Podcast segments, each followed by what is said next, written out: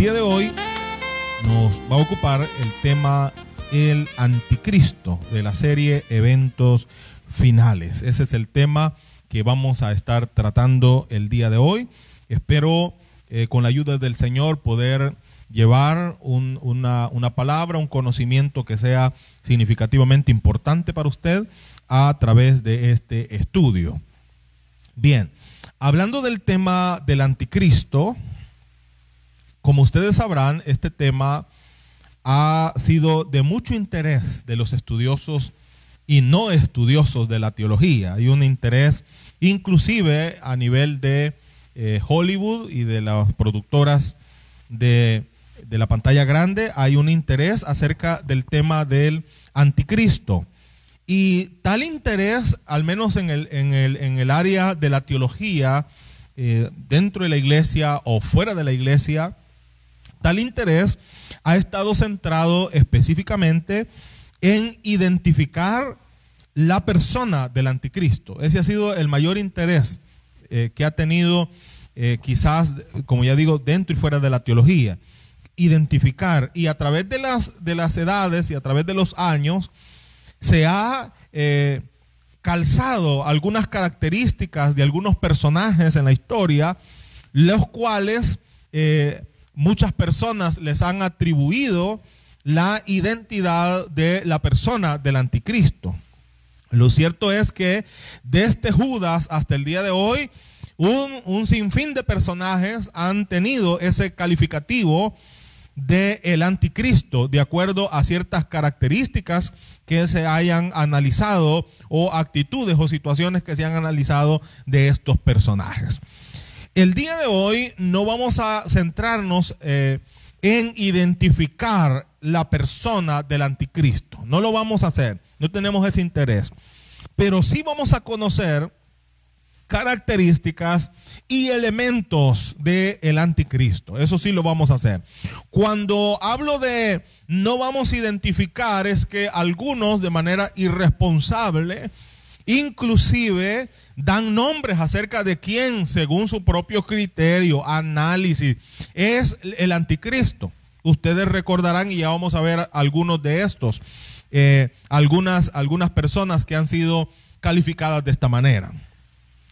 Antes de, avanzar, quizás lo primero que necesitamos conocer es el, el significado de la palabra anticristo. Eso es lo primero que vamos a tratar de identificar.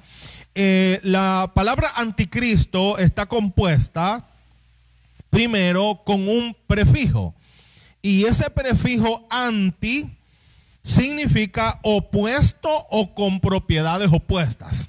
El prefijo anti significa opuesto o con propiedades opuestas. Es decir, eh, anticristo es entonces una persona o un ser opuesto a Cristo y por eso el prefijo anti en esa, en esa palabra.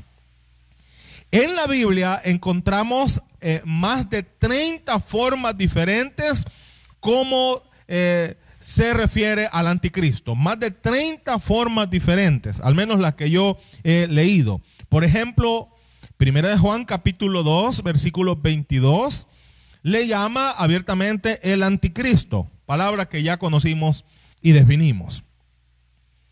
En Génesis capítulo 3 y versículo 15 se le llama la simiente de la serpiente. En segunda de Tesalonicenses capítulo 2 y versículo 3 se le llama el hombre de pecado y ahí mismo se le conoce como el hijo de perdición. En segunda de Tesalonicenses capítulo 2 y versículo 8 se le conoce como inicuo. En Apocalipsis 11:7 se le conoce como la bestia o la segunda bestia. En Daniel capítulo 9 y versículo 26 se le conoce como el príncipe que vendrá. En Daniel capítulo 7 versículo 8 el pequeño cuerno. En Daniel capítulo 11, versículo 21, el hombre despreciable, por mencionar alguno. Más de 30 diferentes formas como la Biblia se refiere al personaje que ocupa nuestro estudio el día de hoy. Bendito sea el nombre del Señor. hay un tema que nosotros vimos al inicio de la serie y es el, tema, perdón, del mundo. Y cuando vimos el tema del mundo, decíamos que el mundo es un sistema. Creo que se recuerda. Decíamos que el mundo es un sistema anticristiano. El mundo no es otra cosa. Y ya voy a decir otras cosas que espero no olvidar mencionar en este estudio. Entonces, el mundo, decíamos, es un sistema anticristiano. De modo que el sistema del anticristo tiene su operación desde el mismo momento que Jesús surge. Es decir, que esto del anticristo, del sistema del anticristo y del espíritu del anticristo no es nada nuevo. Quizás lo que va a ser nuevo en un momento profético es la persona del anticristo. Pero el sistema, el espíritu del anticristo no es algo que nosotros consideremos nuevo, sino que es algo que ya viene dándose desde mucho tiempo atrás. Por ejemplo, en Primera de Juan capítulo 3, perdón, capítulo 4, versículo 3, dice, y todo espíritu, óigame por favor, y todo espíritu que no confiesa que Jesucristo ha venido en carne, no es de Dios. Gloria a Dios. Y dice, y este es el espíritu del anticristo Así es que el sistema anticristiano, el sistema anticristo no es nuevo, no es nada nuevo. Y dice, este es el espíritu del anticristo, el cual vosotros habéis oído que viene y que ahora, dice Juan en su primera carta, ya está en el mundo. Entonces, ¿qué es lo que realmente no ha sucedido? Es la personificación del anticristo. Bendito sea el Señor. Pero el sistema ha existido, ¿verdad? Porque es anticristo, es opuesto a Cristo. Todo aquello que se levanta, lo decíamos en el tema del mundo, a los valores, a los principios, a la santidad, a, la vida eh, piadosa que la palabra del Señor nos demanda y a la vida nueva que Cristo nos da. Así es que estamos ante un sistema nada nuevo, ¿verdad? Que se ha establecido, que se sigue estableciendo en el mundo y que va a dar en, en su momento el fruto de la persona del anticristo. Bendito sea el nombre del Señor. Primera de Juan capítulo 2 Gloria al nombre del Señor. Versículo 18. Dice, 1 Juan capítulo 2, versículo 18. Hijitos, ya es el último tiempo. Y según vosotros oísteis que el anticristo viene. Ya se, ya se habla de esto, ¿verdad? Así ahora han surgido muchos anticristos. ¿Oye esto?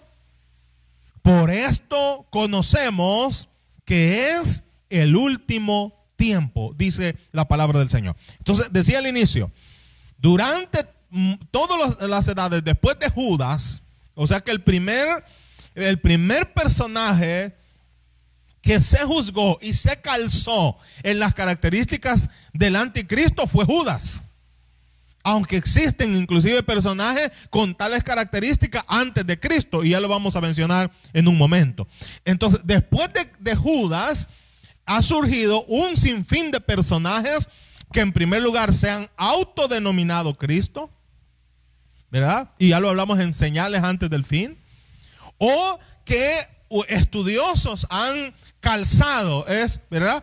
Con las características del anticristo. Por ejemplo, algunos que fueron identificados como anticristos a través de la historia.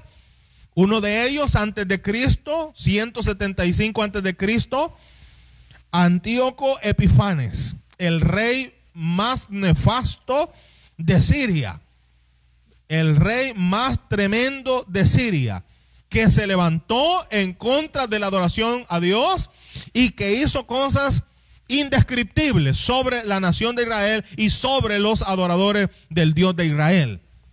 Luego tenemos eh, en el año del año 54 al año 68 Nerón, que fue el sexto emperador que gobernó el imperio romano. En, en ese primer siglo, la iglesia identificaba por lo atroz Por lo terrible de Nerón, lo identificaban como el anticristo. Dice que usted le preguntaba a un cristiano de ese primer siglo, inmediatamente identificaban eh, a Nerón como el anticristo. Luego, antes de la reforma, era muy común considerar que el anticristo era el papa. Y lo recordamos en lo, en lo, atroz también de la mal llamada Santa Inquisición, de la cual no vamos a apuntar el día de hoy y lo hemos de hablar en algún momento. Así es que antes de la reforma del siglo XVI se consideraba que el Papa era el anticristo. Es más, actualmente algunos teólogos, algunos estudiosos muy famosos consideran que la persona del anticristo es el Papa. Yo creo que ustedes han oído eso y se ha escrito acerca de eso. Es más, algo más todavía más tremendo, es que dentro de la Iglesia Católico Romana hay personajes que creen también que el Papa es el anticristo. Puntualmente, para mencionar al menos uno, hablamos del cardenal holandés Jacobus, quien llegó a comparar al Papa Francisco con el anticristo. No estamos hablando de gente fuera de la iglesia, sino gente dentro de la iglesia o dentro de esta secta eh, católico-romana, que llegan a pensar que el Papa es eh, la persona del anticristo. Óigame bien, por favor, esto. ¿Y qué hablar, por ejemplo, de este líder alemán en 1934, 1945? Estamos hablando de Adolf o Adolfo Hitler, que fue considerado en su momento también la persona del anticristo. Y así podemos mencionar cantidad de personajes que, como yo dije, han calzado con ciertas características propias de este personaje del estudio del día de hoy. Ahora, vayamos entonces a ver esas características de las cuales tanto estoy hablando. Vamos a verlas. En primer lugar, la Biblia dice que el anticristo será un hábil líder político. ¿Oyó eso? Un hábil líder político. Vea por favor Daniel capítulo 2 y versículo 43. Daniel capítulo 2 y versículo 43. Lo voy a leer. Así como vistes el hierro mezclado con el barro, se mezclarán por medio de alianzas humanas, pero no se unirán el uno con el otro, como el hierro no se mezcla con el barro. Voy a explicarlo. El texto en el capítulo 2 de Daniel encontramos la imagen del sueño del rey Nabucodonosor. Ya lo han leído ustedes. Amén. Y dice las características que encontramos ahí. La cabeza de esa imagen era de oro. Y lo que dice la revelación de Dios dice, y eso representa el imperio babilónico. El pecho y los brazos, dice el texto, era de plata. Y esto representa el imperio medo-persa. El vientre y los muslos son de bronce, los cuales representan el imperio griego. Las piernas eran de hierro, lo cual representa el imperio romano. Todos estos imperios, ¿verdad? Ya, ya pasaron. Ya tuvieron su tiempo de gloria. Pero hay un imperio que ha de venir sobre las cenizas de este último ya mencionado. Todos hablamos de la caída de Roma, pero en cierto modo Roma continúa estando viva. Escuche bien esto, conforme el texto que estoy leyendo. Hemos hablado, repito, de ya cayó Roma. No, el sistema imperial de Roma sigue vivo. De tal modo que dice el texto que sobre estos vestigios del imperio de Roma se levanta un nuevo imperio. Vamos a verlo. Los pies, dice, lo, que leímos en el versículo 43, ¿de qué eran? ¿Cuáles son los materiales ahí? Barro cocido. Un, un material es nuevo, ¿verdad? El barro cocido pero otro nos es familiar. ¿Cuál es? El hierro. Y el hierro representa qué? El imperio romano. Y dice, a través de alianzas humanas, ¿verdad? Se levanta, se revive sobre los vestigios del imperio romano, se revive un nuevo imperio. ¿Y cuál será ese imperio? El imperio del anticristo. Dos elementos que no se pueden fundir. Dos elementos, porque el uno es metal y el otro no es un metal, ¿verdad? No se puede, no se puede fundir, ¿de acuerdo?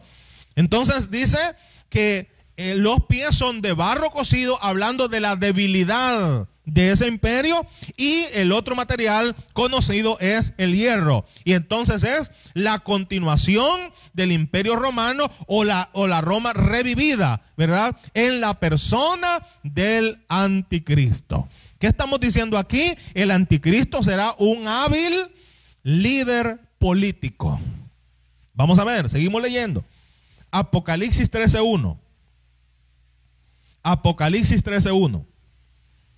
Dice, me paré sobre la arena del mar y vi subir del mar una bestia. En el 17.15 del libro de Apocalipsis, gloria al Señor, dice que estas aguas del mar representan pueblos, muchedumbres, naciones y lenguas. 17.15 de Apocalipsis. Así que en el 13.1 de Apocalipsis dice que la bestia subió. ¿De dónde? Del mar. ¿Qué significa eso? Oh, entonces significa que el anticristo surge con la aprobación de las mayorías. ¿Oyó eso?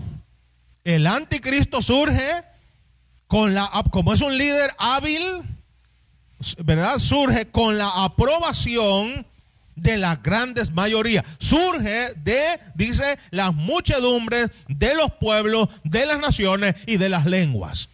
Muchos líderes políticos a través de la historia han estado diciendo en los, en los últimos momentos, es necesario que haya un líder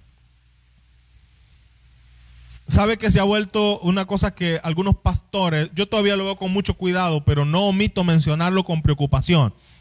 El uso del término o de la frase la nueva normalidad. Sí encaja perfectamente en un antes y después de la pandemia del COVID-19, pero también encaja en ciertos movimientos políticos del nuevo orden o sea, lo que se está hablando es, mire, ya eh, eh, eh, de algún modo el quehacer político humano está decayendo. De modo que como otros líderes han dicho, es necesario que se levante una persona. Un líder que pueda unificar los diferentes pensamientos políticos. Es decir, ese no va a ser ni derecha, ni de izquierda, ni de centro, ¿verdad? Ni hombre, ni mujer, por cierto. Por cierto. Ni hombre ni mujer, porque dice que del amor de las mujeres no hará caso. Y hoy se está hablando, yo veo con mucha preocupación. Y qué bueno que tenemos estas plataformas para hacer tal denuncia.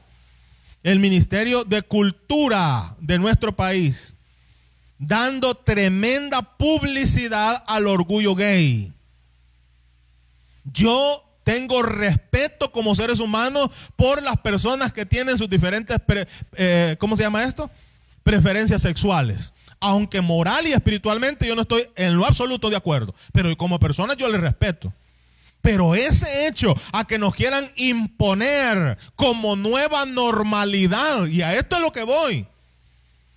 Y a esto es lo que voy, como nueva normalidad, los matrimonios o la unión entre personas del mismo sexo, eso es el sistema del anticristo. ¿Me estoy explicando? De eso es lo que estamos hablando. Ah, es decir, aquello que es opuesto a los valores y a los principios de la palabra del Señor. Entonces, el Ministerio de Cultura se ha estado ocupando, ya lo hacían en la época de los gobiernos del FMLN, ya lo hacían, vamos a decirlo con nombre y apellido. Ya lo hacían. Recuérdense que se le pusieron banderas en algunos centros de gobierno, la bandera del orgullo gay. Pero ahora, ¿qué se está haciendo también el Ministerio de Cultura en El Salvador? Bueno, primero, se está avanzando en la religión musulmán. Y tenemos pruebas de eso. Y segundo, se está avanzando en el orgullo gay. ¿Qué nos, qué nos está diciendo eso? Y no es algo en contra del gobierno, es que esto es en el mundo. Esto no es único del Salvador. Esto no es único de derecha, izquierda. No, no, no. Es que ese es el sistema del mundo. Y eso es lo que se nos viene, iglesia. Ante eso es la realidad que nosotros tenemos que vivir y, permanecer firmes. Porque ahora ya no estamos de moda. Los que creemos que el matrimonio es la unión de un hombre y de una mujer así nacido. Ya no estamos de moda. Y es probable que las iglesias comiencen a sufrir toda clase de ataques por esta forma de pensamiento. Pero advertimos que nosotros estamos dispuestos hasta morir, pero no podemos renunciar a los valores de la palabra de Dios. ¿Cómo yo voy a renunciar a los valores eternos, fiables, confiables de la palabra del Señor? No podemos renunciar y tenemos que denunciarlo hasta el momento que demos nuestro último respiro. Bendito sea el nombre del Señor. Volvamos al tema. ¿Cómo, ¿Cómo surge el anticristo? Con la aprobación, o sea que va a ser democráticamente. Los pueblos no van a estar eh, eh, dispuestos a rechazar, si es que es lo que el, el, mundo, y cuando digo el mundo, el no cristiano está esperando, un líder que se levante a salvarles la vida, a restaurarles la vida, a resolverles la vida. Pero la iglesia no está esperando a ese personaje. La iglesia está esperando a nuestro amado Jesucristo. Bendito sea el nombre del Señor. mire, el mundo perverso, corrupto, arruinado, basura, sucio, está esperando a la persona del anticristo. Pero la iglesia está esperando al Rey de Reyes y Señor de Señores. Bendito sea el nombre del Señor. Amén. Continuamos. Daniel capítulo 7, versículo 2. Siga leyendo. Daniel dijo, Daniel 7.2, miraba yo en visión de la noche, y he aquí los cuatro vientos del cielo combatían en el gran mar. ¿Qué describe esto? El momento preciso en el cual surge el anticristo. ¿Cuál es ese momento? ¿Cómo lo describe ahí? Hay caos, hay alboroto político yo voy a decirlo así, mire, el, el, mar del mundo político, económico, está preparado para ese líder que el mundo está esperando. Dice que el anticristo llega en un momento en que los cuatro vientos del cielo combatían, es decir, hay caos en el mar. ¿Y el mar representa qué? Pueblos, naciones y lenguas. ese es el momento preciso en el cual llega la persona del anticristo. Daniel dice que el surgimiento del anticristo es un momento de gran perturbación mundial. Creo que estamos viviendo en eso. Su gran poder, otra característica, su gran poder sobrenatural es convencer con la habilidad de sus palabras. Con sus palabras. Mire, Apocalipsis 13, versículos 5 y 6. También se le dio boca que hablara que hablaba grandes cosas y blasfemias. Y abrió su boca en blasfemias contra Dios. Porque es contrario a Dios, es opuesto a Dios. Para blasfemar de su nombre, de su tabernáculo y de los que moraban en el cielo. Daniel 7:8 dice, mientras yo contemplaba los cuernos, he aquí que otro cuerno pequeño salía entre ellos, y delante de él fueron arrancados tres cuernos que representan tres reyes. Oiga bien, y he aquí este cuerno pequeño tenía ojos como de hombre y boca que hablaba grandes cosas. Mire, la política, para explicarla, es simple. Es bien simple.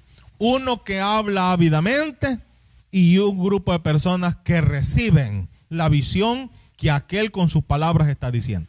Ah, eso es toda la política. Eso es toda la política, así de simple. Alguien que habla elocuente, maravillosamente, que convence las masas y que la gente como que estuviese dormida, solo dice sí, solo dice sí, No, no hay racionalización en, las palabras del político, entonces solo la aceptan como tal. Ese es el que hacer político. Entonces, ¿cómo se llega a ser un buen político? Cuando tiene una buena... ¿Me expliqué? ¿Qué se necesita para.? No ya nos demostró eh, eh, la historia en, este país que no necesita ser universitario, que tener eh, conocimientos medianos de, de qué, de economía o de lo que no. Solo que hable bonito y que convenza a la gente. Bueno, ese es el principio y es la gran herramienta del anticristo. Se le dio que hablase grandes palabras. Y la gente aceptó sus palabras porque la gente del mundo le está esperando. Bendito sea el nombre del Señor. Otra característica. Es un perverso líder religioso. Por eso se ha criticado por años la unión del Estado y la iglesia ha representado en Latinoamérica y el mundo un problema. Por eso el presidente de un país o presidenta de un país que se dedique a hacer lo que le toca hacer y que deje que los pastores y, la gente de Dios haga lo que tenga que hacer. Pero cuando un presidente, un mandatario comienza, oiga bien, a hacer una mezcla entre religión y política, eso representa un momento peligroso. Un momento peligroso. Mire, el anticristo será un perverso líder religioso. No hay lugar a duda que los cimientos de la religión del anticristo ya han sido puestos a partir de la adoración abierta a Satanás, pero aún más los movimientos ecuménicos que pretenden terminar con las diferentes religiones para unificarnos en una sola religión. Mira el pensamiento ecuménico a veces dentro de la misma iglesia evangélica. Si es que todos adoramos al mismo Dios. Y usted ha leído la Biblia de verdad para pensar de esa manera. Es que no importa. Como hay un corito que dice, no importa la iglesia que vaya. No, pues sí, sí importa. Sí importa. No estamos adorando al mismo Dios. Amén. Yo adoro al Dios de la Biblia, al Dios de la santidad, al Dios de la verdad, al Dios de la justicia. ¿A cuál Dios adora usted? Pero e, ese sincretismo religioso. Nos están diciendo, no, mire, no importa. Cualquier religión es buena. No, no, no se trata de eso. Un solo camino hay. Un solo camino hay. Y la palabra del Señor en Juan dice que Jesús es el camino, Él es la verdad y Él es la vida. No hay salvación sin Jesús. No hay redención sin la persona de nuestro Señor y Salvador Jesucristo. Así es que esto es interesante. El anticristo viene a resolver no solo problemas políticos, porque ya vimos que será un líder político, no solo problemas sociales, no solo problemas económicos, él viene a resolver problemas religiosos. ¿Verdad? Y toda e, e, esta eh, discrepancia que hay ¿verdad? en diferentes movimientos políticos, él viene a unificarlos. Y dice Apocalipsis 13:4, por favor. Y adoraron al dragón que había dado autoridad a la bestia y adoraron a la bestia. No, no, no es un, simple ególatra. Que hay personas que quieren siempre adoración para sí. No, él se declara a sí mismo digno de adoración. Siga leyendo. Y adoraron a la bestia diciendo, ¿quién como la bestia? ¿Quién podrá luchar contra ella? En el versículo 8 del mismo capítulo 13 lea. Y la adoraron todos los moradores de la tierra de todas las religiones. Eso lo estoy agregando yo. Porque va a haber una sola religión.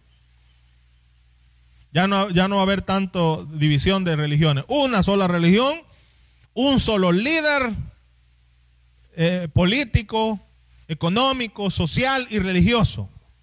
Y dice, todos los moradores de la tierra cuyos nombres, subrayamos, ¿cómo dice ahí? Cuyos nombres no estaban escritos en el libro de la vida del Cordero que fue inmolado desde el principio del mundo. Así es que el mundo que no conoce a Dios, tendrán también su propio líder, que es el que ellos están anhelando. Segunda de Tesalonicenses, capítulo 2 y versículo 4. Leemos. el cual se opone, hablando del anticristo, y se levanta contra todo lo que se llama Dios o es objeto de culto. Tanto que se siente en el templo de Dios como Dios, haciéndose pasar por Dios.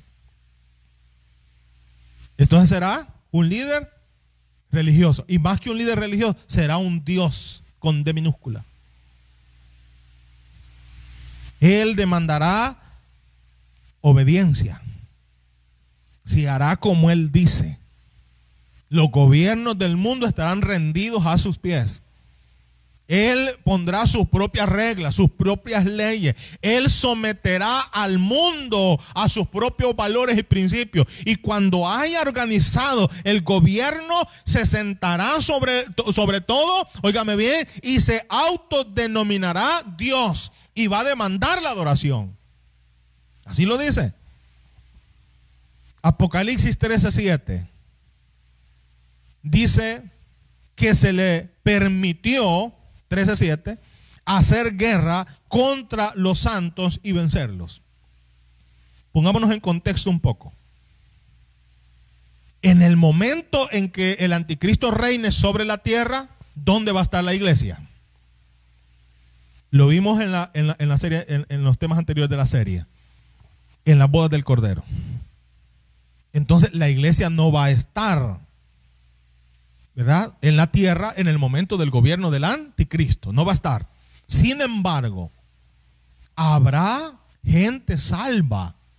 Ese es un tema ampliamente discutido en la teología y que me ha causado problemas a veces cuando hablo con esta eh, forma de interpretación bíblica. Porque la Biblia nos asegura que habrá gente salva durante la tribulación. Aquí no lo está diciendo versículo 13, de Apocalipsis, y se le permitió hacer guerra contra los santos y vencerlos. ¿Cuáles santos? Si se refiere a la iglesia, la iglesia está en bodas con su amado Jesús. Pero habrá gente que va a alcanzar salvación durante la gran tribulación. El tema es el siguiente. Y esto lo explico. ¿A qué costo? Si ahora que nadie le, regaña, que nadie le pone una pistola en la cabeza, eh, la gente no se congrega. Entonces hay gente que cuando ella dice, ah, entonces si va a haber salvación durante la gran tribulación, me quedo y como yo ya conozco al Señor, ya he sido líder de la iglesia, cuando ande el anticristo, ahí yo voy a recibir al Señor y ahí voy a hacerle fuerza para poder salvarse. No, mi hermano, si el que es tullido hoy es tullido siempre, si usted no le puede servir ahora al Señor con la libertad que tenemos y que, y que son días los que nos van a seguir dando libertad, ¿cuándo le va a servir al Señor? Cuando le anden persiguiendo y que tenga que pagar su fe con su propia vida. Hay que ser coherentes. ¿Qué va a hacer? No se va a poder pensar ni adorar a nadie más que no sea a Él y cualquiera que se le ocurra, es lo que dice el versículo 7 del capítulo 13, adorar al Dios creador del cielo y de la, tierra, habrá una persecución tremenda. Va a haber una situación de guerra contra los santos terrible. Les va a hacer la vida eh, un cuadrito, como decimos en el buen salvadoreño. Eh, no olvide que no van a poder comprar. O sea, lo, primero es que los va a querer matar de hambre. Porque los santos en la gran tribulación no van a poder comprar. Porque el que se ponga, dice, el sello de la bestia, ese ya, ya, no, ya no tiene retorno. Ese ya es, ya está sellado por la bestia, él ya es de la bestia. Amén. Entonces, eh, los santos durante la gran tribulación, ellos no van a poder comprar ni vender, ni adorar al Señor públicamente como se hace hoy, ni dar testimonio de Cristo. Entonces, ¿qué va a pasar? Bueno, lo van a perseguir, va a haber guerra en contra de cualquiera que ose adorar y bendecir el nombre del Dios de Israel. Bendito Dios. Este tema del anticristo da para por lo menos unas, unas tres partes, pero no tenemos tiempo.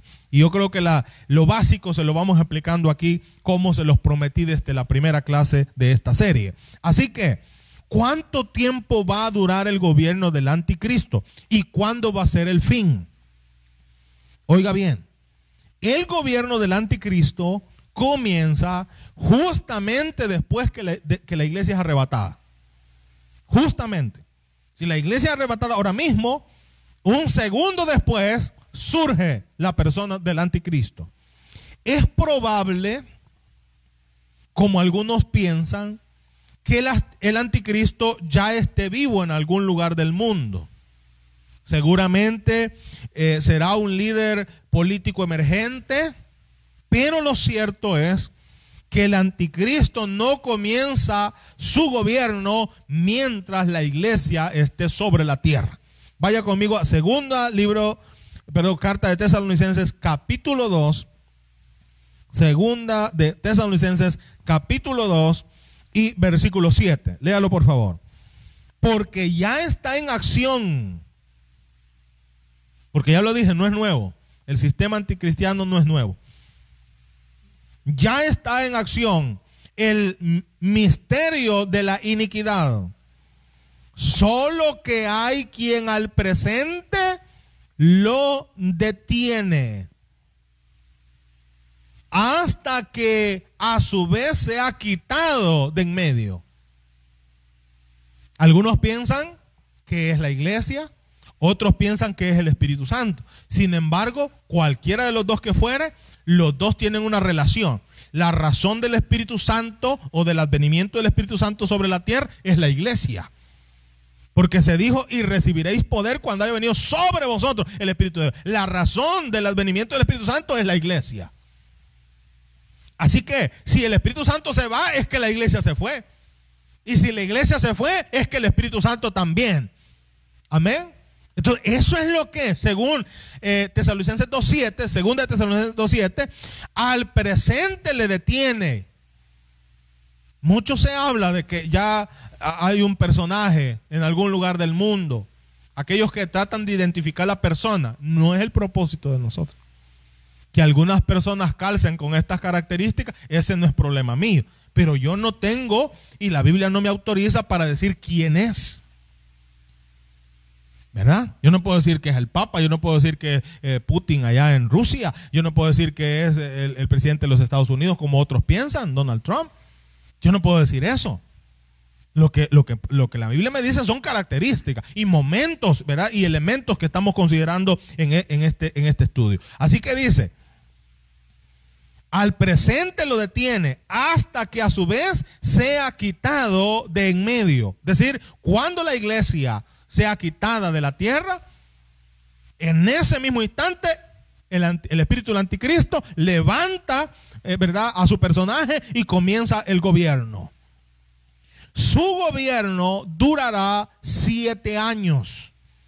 Permítame leer algo. Daniel capítulo 9, versículos 26 al 27. Y dice la palabra, y el pueblo de un príncipe que ha de venir destruirá la ciudad y el santuario. Y su fin será con inundación. Y hasta el fin de la guerra durarán las devastaciones. Y por otra semana, esto es la, la profecía de las 70 semanas de Daniel, las cuales en algún momento vamos a dar inicio a ese estudio, no en esta serie, se ha llevado su cumplimiento 69 de ellas. Y entre la semana 69 y la semana 70, que sería la última, se abre un espacio que nosotros conocemos como el tiempo de gracia. Pero queda todavía pendiente una semana de su cumplimiento de las 70 semanas. Y dice aquí, y por otra semana confirmará el pacto con muchos.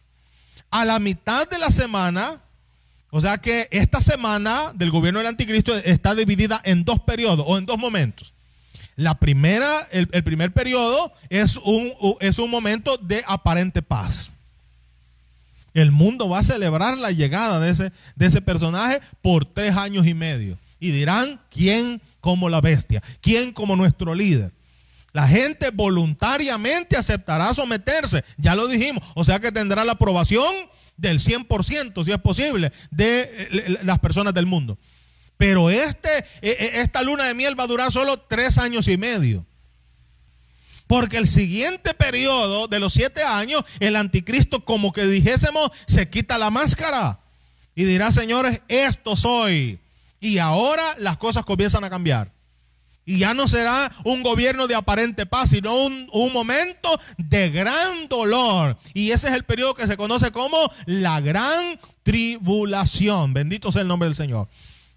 Ahí dice, después, estamos todavía en Daniel, con la muchedumbre de las abominaciones vendrá el desolador, hasta que venga la consumación y lo que está determinado se derrame sobre el desolador.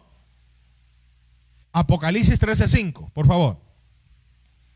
Y se le dio autoridad a la bestia para actuar 42 meses.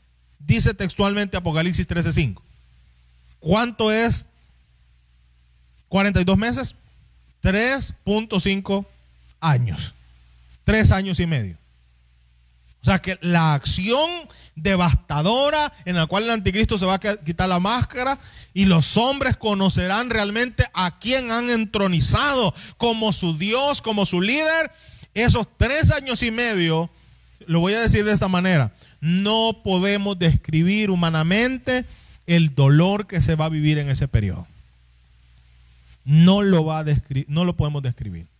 Alguien dice, no, tal vez algo otros problemitas como los que ya estamos viviendo. No, mire, lo que ya estamos viviendo, multiplíquelo por mil y después lo multiplica por otros mil y más o menos, solo para que se dé una idea de lo que se va a vivir en el tiempo de la gran tribulación. No olvide que Satanás tiene nada más esclavos y siervos, no tiene amigos. Así es que usted le está sirviendo a, Satanás, pero él no lo va a honrar solamente porque usted le, sirve hoy. Él también va a traer dolor y aflicción sobre su vida, porque así lo dice la palabra del Señor. ¿Cuándo va a terminar eh, el gobierno del anticristo? Su gobierno termina con la segunda venida de Cristo. O sea que tendrá un periodo, repito, el gobierno total del anticristo durará siete años, la última semana de Daniel, siete años. Siete días convertidos en años. Y eso, voy a decirlo otra vez, se divide en dos periodos. Una vez que la iglesia se vaya, se levanta un líder carismático que habla bonito. La globalización de los medios de comunicación está listo y preparado para recibir a ese personaje. Así que no vamos, bendito Dios, sino que van a estar oyendo a su líder en sus dispositivos con palabras, con grandes palabras, dice la Biblia. O sea, un poder para convencer, un poder eh, concertador, unificador, en las cuales se van a identificar, yo lo digo, los diferentes corrientes de pensamiento político, las diferentes corrientes de pensamiento religioso, las diferentes corrientes de pensamiento social, todas van a encontrar unidad en el pensamiento y la visión de ese líder mundial que está esperando esta tierra. Y oiga eso. Sin embargo, decíamos que el segundo periodo, que serían tres años y medio, ninguno de ellos ninguno de ellos estarán feliz de tener a ese su líder mundial. La Biblia dice, y en su momento lo vamos a ver, y dice, y van a desear morir, pero la muerte va a huir de ellos. Mira aquí, Apocalipsis 19, 19 al 20. Entonces, el gobierno del anticristo termina con la segunda venida de Cristo. Se le dio autoridad, dice en el 13.5. Es decir, que está limitado. Que Dios sigue teniendo el control. Que no es el anticristo ni Satanás quien tiene el control. Que Dios sigue teniendo el control. Él pone y quita reyes. Él da autoridad al que Él quiere darle autoridad, conforme los eternos propósitos de Dios establecidos. Apocalipsis 19, 19 al 20. Y vi a la bestia y a los reyes de la tierra y a sus ejércitos reunidos para guerrear contra el que montaba el caballo y contra su ejército. todo el propósito de Satanás, el falso eh, eh, profeta y el dragón es levantar a las masas en contra de Dios. Ese es todo el propósito. Es levantar, porque recuérdense que es opuesto a todo lo que es de Dios. Así es que prepara a los reinos del mundo, los prepara para guerrear en contra de nuestro amado Salvador y en contra de su ejército. Pero sigue diciendo, y la bestia fue apresada, y con ella el falso profeta que había hecho delante de ella las señales con las cuales había engañado a los que recibieron la marca de la bestia y habían adorado su imagen. Estos dos fueron lanzados vivos dentro de un lago de fuego que arde con azufre. Segunda, segunda de Tesalonicenses 2.8. Y entonces se manifestará aquel inicuo, a quien el Señor matará con el espíritu de su boca y destruirá con el resplandor de su venida.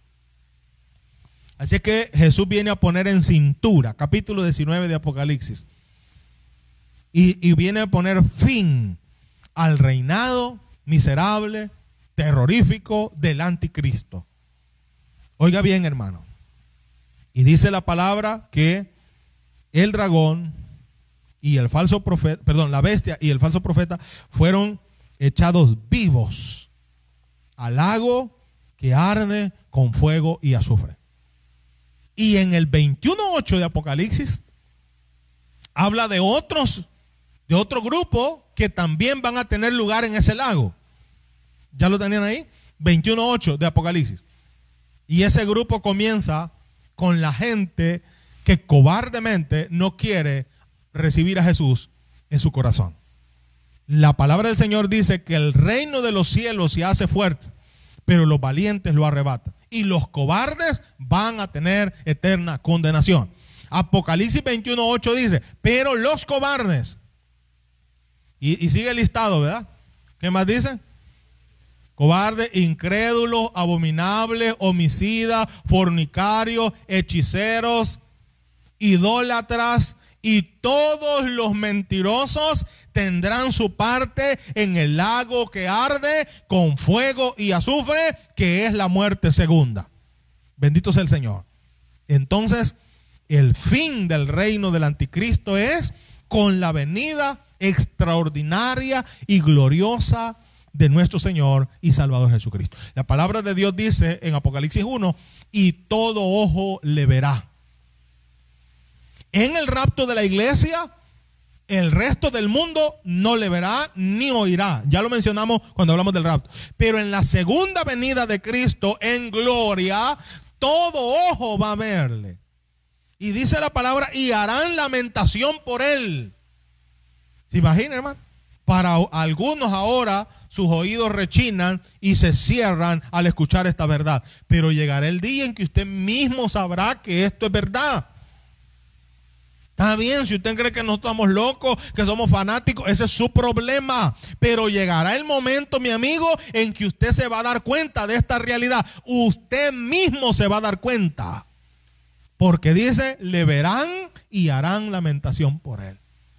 Entonces dice que él destruirá con el resplandor de su venida, porque nuestro Dios es poderoso, porque nuestro Dios es poderoso. Amén.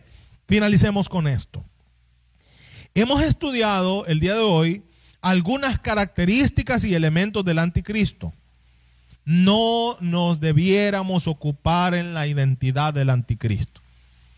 Fíjese que hay, eh, ahí en en mi oficina tengo libros que se escribieron especulativamente diciendo nombres y fechas de algunos, diría yo, bien intencionados escritores eh, de teología y específicamente de escatología. Todos esos libros y esos artículos que dieron fecha y que trataron de identificar la persona del anticristo han quedado desfasados. Porque en su momento se habló mucho de Juan Pablo II que sufrió un atentado y como dice ahí, que va a sufrir eh, el anticristo, pero volverá a la vida. Entonces todo el mundo decía, los teólogos en su momento decían, es Juan Pablo II. Entonces cualquier artículo o libro que se escribió o cualquier pensamiento que se dijo en ese momento acerca de la identidad del anticristo ya quedó en desuso porque Juan Pablo II se murió y muy probablemente ya no va a resucitar. Bueno, ahora luego se dice que es el Papa Francisco. Yo no podría decir eso. Ni cualquier otro líder político. Yo no puedo decir eso. Es más, voy a decir, lo voy a decir de esta manera. No puedo decir eso ni me importa. Fuerte, ¿no? ¿Sabe por qué? Porque yo no tengo interés en identificar a la persona del anticristo. Es más, yo no le voy a conocer, ni quiero conocerle. ¿Verdad? Porque cuando el anticristo surja, la iglesia ya no va a estar sobre la tierra. Así que usted no le va a conocer. Es irrelevante quien sea. A lo mejor ya está. A lo mejor sea un líder que ya, político, social, económico o religioso que ya está. Pero a nosotros no nos importa eso, porque nuestra mirada no está en la persona del anticristo, nuestra mirada está en el Rey de Reyes y Señor de Señor, en el vencedor, en el Cordero de Dios que quita el pecado del mundo, en el verbo, dice la palabra de Dios, en el vencedor, dice Apocalipsis capítulo 19. Así es que no nos importa quién sea la persona del anticristo. Lo que sí podemos decir, lo que sí podemos decir es que el mundo ya está preparado para ese líder. Se vienen, hermano, y yo lo vengo diciendo desde este diciembre de este el año pasado. Se vienen cosas, si usted cree que lo peor se está viviendo a partir de la pandemia de COVID-19, usted está equivocado. Y se vienen cosas que nunca se imaginó usted que íbamos a vivir. Así que lo mejor, lo que le conviene o nos conviene es agarrarnos duro de Jesús, porque el cielo y la tierra pasarán, pero la palabra de Dios seguirá firme, porque así lo dice nuestro Señor. Así que se vienen más cosas. Estamos en el tiempo del fin. El mundo, dice Daniel, va a estar convulsionado, habrá caos, y ese es el momento cuando el mar está agitado ¿verdad? Cuando el mundo político, social, económico religioso está agitado, es el momento preciso en que se va a levantar el líder que el sistema del mundo anticristiano está esperando. Mientras tanto, la iglesia tiene que hacer la lucha. No podemos renunciar a nuestros valores. Así se nos mande lo que se nos mande por ley, por decreto. Mire, nosotros estamos y la palabra nos ha preparado para esto. Romanos dice que obedezcamos y nos sometamos a las autoridades, pero no nos vamos a someter a autoridades que deshonren la voluntad expresa de Dios en su palabra. Eso lo debería de tener claro el diablo y el mundo. No nos vamos a someter. Estamos dispuestos a someternos a las leyes que no estén en contra de la verdad de Dios. Pero cuando vengan leyes, principios eh, del mundo en contra de la palabra de Dios, estaremos dispuestos a denunciar y estaremos dispuestos a morir inclusive por defender la causa de nuestro Señor. Pero el mundo nos está cerrando. Yo lo vengo diciendo ya ratos. Ya ratos. Ya en Estados Unidos se habla de demandas de personas del mismo sexo porque en las iglesias no los quieren casar. Y si es ley, eh, quieren obligar a las iglesias que nosotros tenemos también que casar. ¿Verdad? Al lago de fuego ese diablo porque con nosotros no, no es así la cosa. Pero confiamos en el Señor. Confiamos en el Señor que muy pronto será nuestra redención muy pronto vamos a oír el sonido de la trompeta. Y todo esto va a quedar en un caos absoluto, preparado para la persona del anticristo. Mientras tanto, usted, mi amigo, todavía tiene oportunidad de salvación. Isaías dice que hoy es el día de salvación. Todavía usted puede, óigame bien, echar manos a la vida eterna. Todavía puede buscar la salvación en la persona de nuestro Salvador Jesucristo. Antes que sea demasiado tarde. Pastor, pero y durante la tribulación, ya se lo dije, ni se lo recomiendo a nadie. Lo seguro es que usted reciba a Jesús ahora y se vaya el día del rapto de la iglesia. Después de eso yo no le puedo asegurar nada. Lo seguro es hoy, ahora es el día de salvación, hoy es el día de salud. Después no puedo asegurar absolutamente nada. Bendito sea el nombre del Señor.